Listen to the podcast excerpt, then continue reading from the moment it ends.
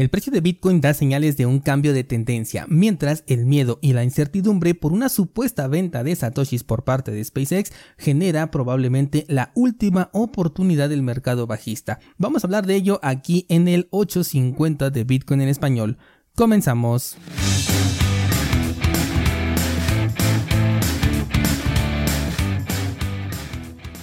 Esta semana en cursosbitcoin.com seguimos con el análisis y experiencia de la Seed Signer, un dispositivo que ahora que ya lo tengo en mis manos y funcionando, la verdad es que me está gustando demasiado. Creo que aporta una seguridad bastante alta a tus satoshis y tiene opciones bien bien interesantes. Sinceramente, aunque ya conocía este dispositivo y sus capacidades, no me había percatado de lo útil que es hasta ahora que ya comencé a utilizarlo y sin duda se va a convertir en parte esencial de mi actividad de hoy en adelante. Martes, jueves y viernes, nuevas clases, cursosbitcoin.com. Vamos a pasar a nuestro tema del día de hoy y quiero hablarte un poco sobre el precio de Bitcoin, sobre todo debido a la caída que pudimos ver en los últimos días. Por ahí en el grupo de Discord me preguntaba un descentralizado em, cuál era la razón o por qué yo creía que cuando una empresa grande vendía sus satoshis el precio de Bitcoin pues se resentía de esta venta.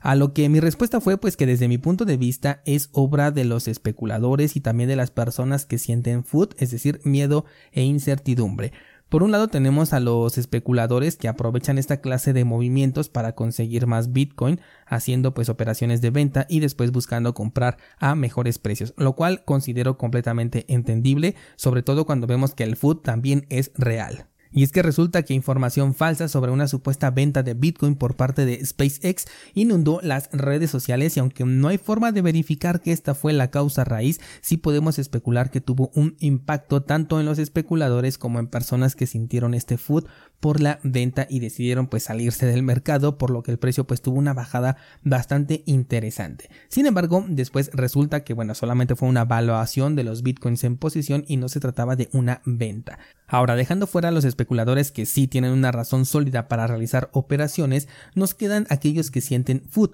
que también es comprensible, al menos en las etapas tempranas de entrada a este sector cripto en general o a Bitcoin de manera especulativa. A lo que voy es que el precio solamente se mueve porque la gente compra en mayor medida de la que está eh, vendiendo o viceversa y algunos eventos pueden incentivar alguno de estos movimientos. Sin embargo, las razones no me atrevo a agruparlas porque cada persona pues tendrá una visión completamente personal y diferente al momento de gestionar su dinero. Algunas personas, por ejemplo, pudieron sentir food por la noticia de SpaceX y con esto comenzar a vender, mientras que, por ejemplo, en un caso personal, si yo hubiese sabido de esta supuesta venta de manera anticipada, mi reacción en términos de venta hubiera sido prácticamente nula y por el contrario yo comenzaría a preparar municiones para aprovechar oportunidades que por cierto así fue, porque de esta manera es como está armada mi estrategia. Ahora, ¿en qué punto nos dejó este movimiento de, de food o de especulación con lo de SpaceX? Bueno, de acuerdo a la estrategia que yo manejo y que la gran mayoría ya conoce, pero si no es así te dejo el enlace en las notas del programa a un video donde explico precisamente esta estrategia,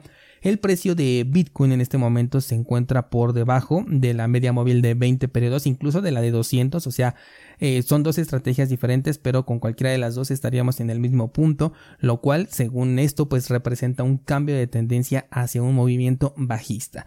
La validez de una estrategia está prácticamente en que la respetes pase lo que pase, así que yo ya la trato como, eh, como tal una vez que se confirma. En este caso, el cierre y apertura de la vela semanal fueron por debajo y normalmente la siguiente vela es la que termina por confirmar el movimiento, es decir, la vela que vamos a ver en esta semana. Pero hay que poner mucha atención porque tenemos también por ahí una línea de soporte que ya funcionó como tal la última vez que precisamente el precio se posicionó por debajo de la media móvil tanto de 20 como de 200 periodos. De hecho lo analizamos aquí también en el, en el podcast. Este, este nivel de soporte se encuentra en los 25.182 y ya funcionó perfectamente en la semana del 12 de junio del 2023. Así que hay que tomar esta, esta línea de soporte con bastante seriedad desde dos puntos de vista diferentes. El primero de ellos es el escenario alcista, en donde tengamos una excelente oportunidad de entrada ahorita que el precio digamos está por debajo de acuerdo a nuestras medias móviles, esperando que este nivel de soporte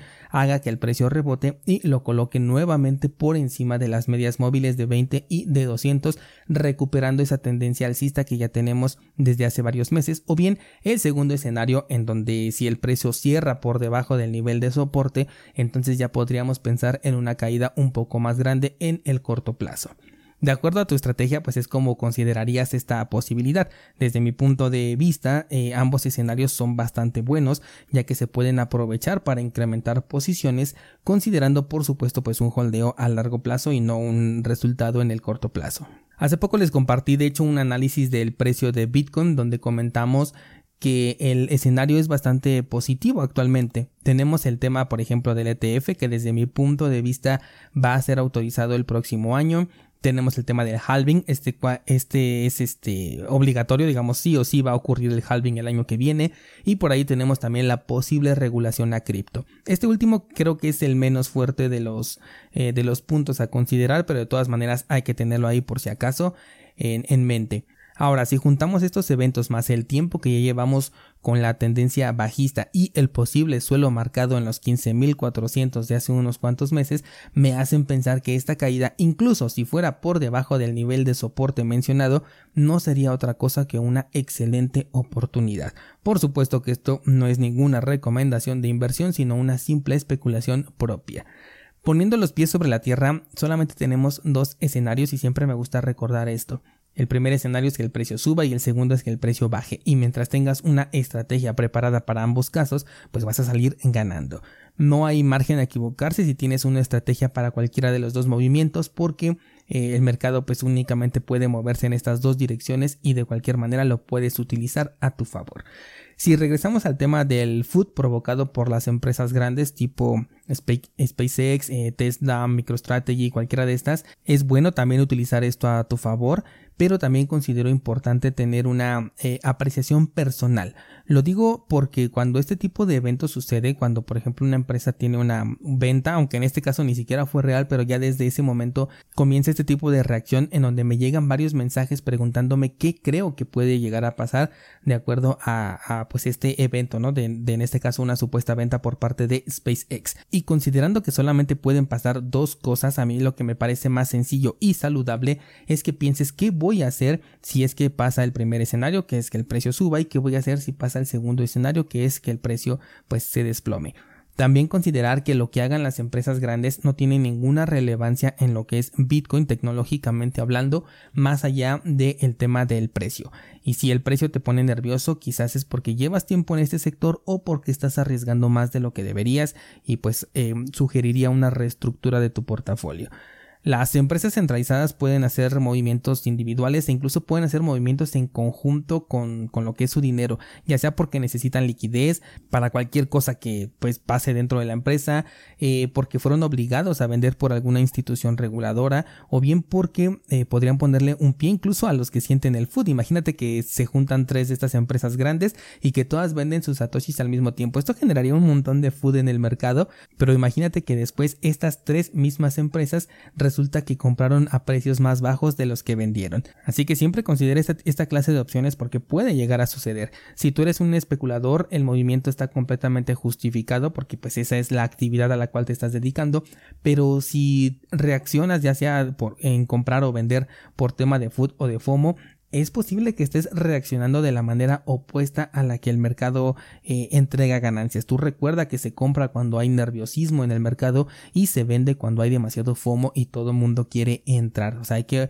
eh, operar en contra de lo que son las masas. Finalmente considera que dentro de un mercado toda compra corresponde a una venta, o sea, hay una persona que está vendiendo y una que está comprando y, el sistema únicamente se encarga de machear estas eh, compras y ventas. En época de food, es decir, de eh, mercados bajistas, el que siente nerviosismo es el que está vendiendo a precio bajo y el que está tranquilo le está comprando, en este caso, a precios muy buenos. En cambio, en época de FOMO, es decir, cuando el precio no para de subir, el que tiene FOMO está comprando a precios muy altos porque no quiere quedarse fuera de la tendencia cuando en realidad ya está fuera y el que está tranquilo lo que está haciendo es venderle a estas personas. Tú vas a decidir por supuesto en qué lado del mercado quieres estar y de qué manera aprovechas tu dinero. Recuerda que puedes utilizar los servicios peer-to-peer para la compra y venta de tus satoshis, servicios como Hodl Hodl, como BISC, como LNP2P Bot y si los utilizas pues todos ganamos porque vamos a incrementar la liquidez de estos mercados que son peer-to-peer y mucho mejores que los servicios centralizados,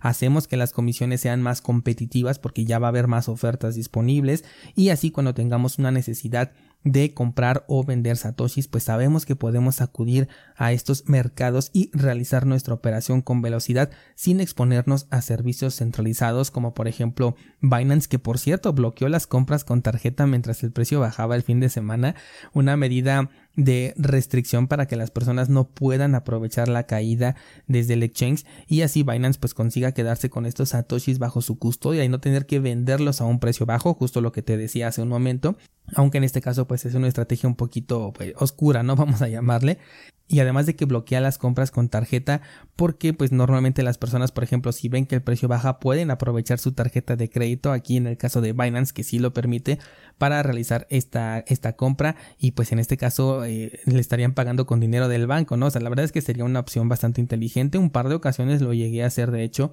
en el pasado cuando utilizaba precisamente Binance, fue ahí donde hice compras, además también por, por experimentación de ver si podía comprar con pues dinero que no es tuyo, no dinero del banco directamente y sí, sí se puede. Y precisamente por esta razón, pues es que eh, en estos específicos casos, pues a Binance no le conviene, digámoslo, y pues termina bloqueando las, eh, las transacciones, ¿no? Al menos por un tiempo determinado. Así que bueno, lo que yo veo en este momento es simplemente oportunidad, pero cuéntame qué es lo que tú ves en el mercado en este momento. Házmelo saber a través de los medios que ya conoces para ponerte en contacto conmigo. Eso sería todo por el día de hoy. Muchas gracias y hasta mañana.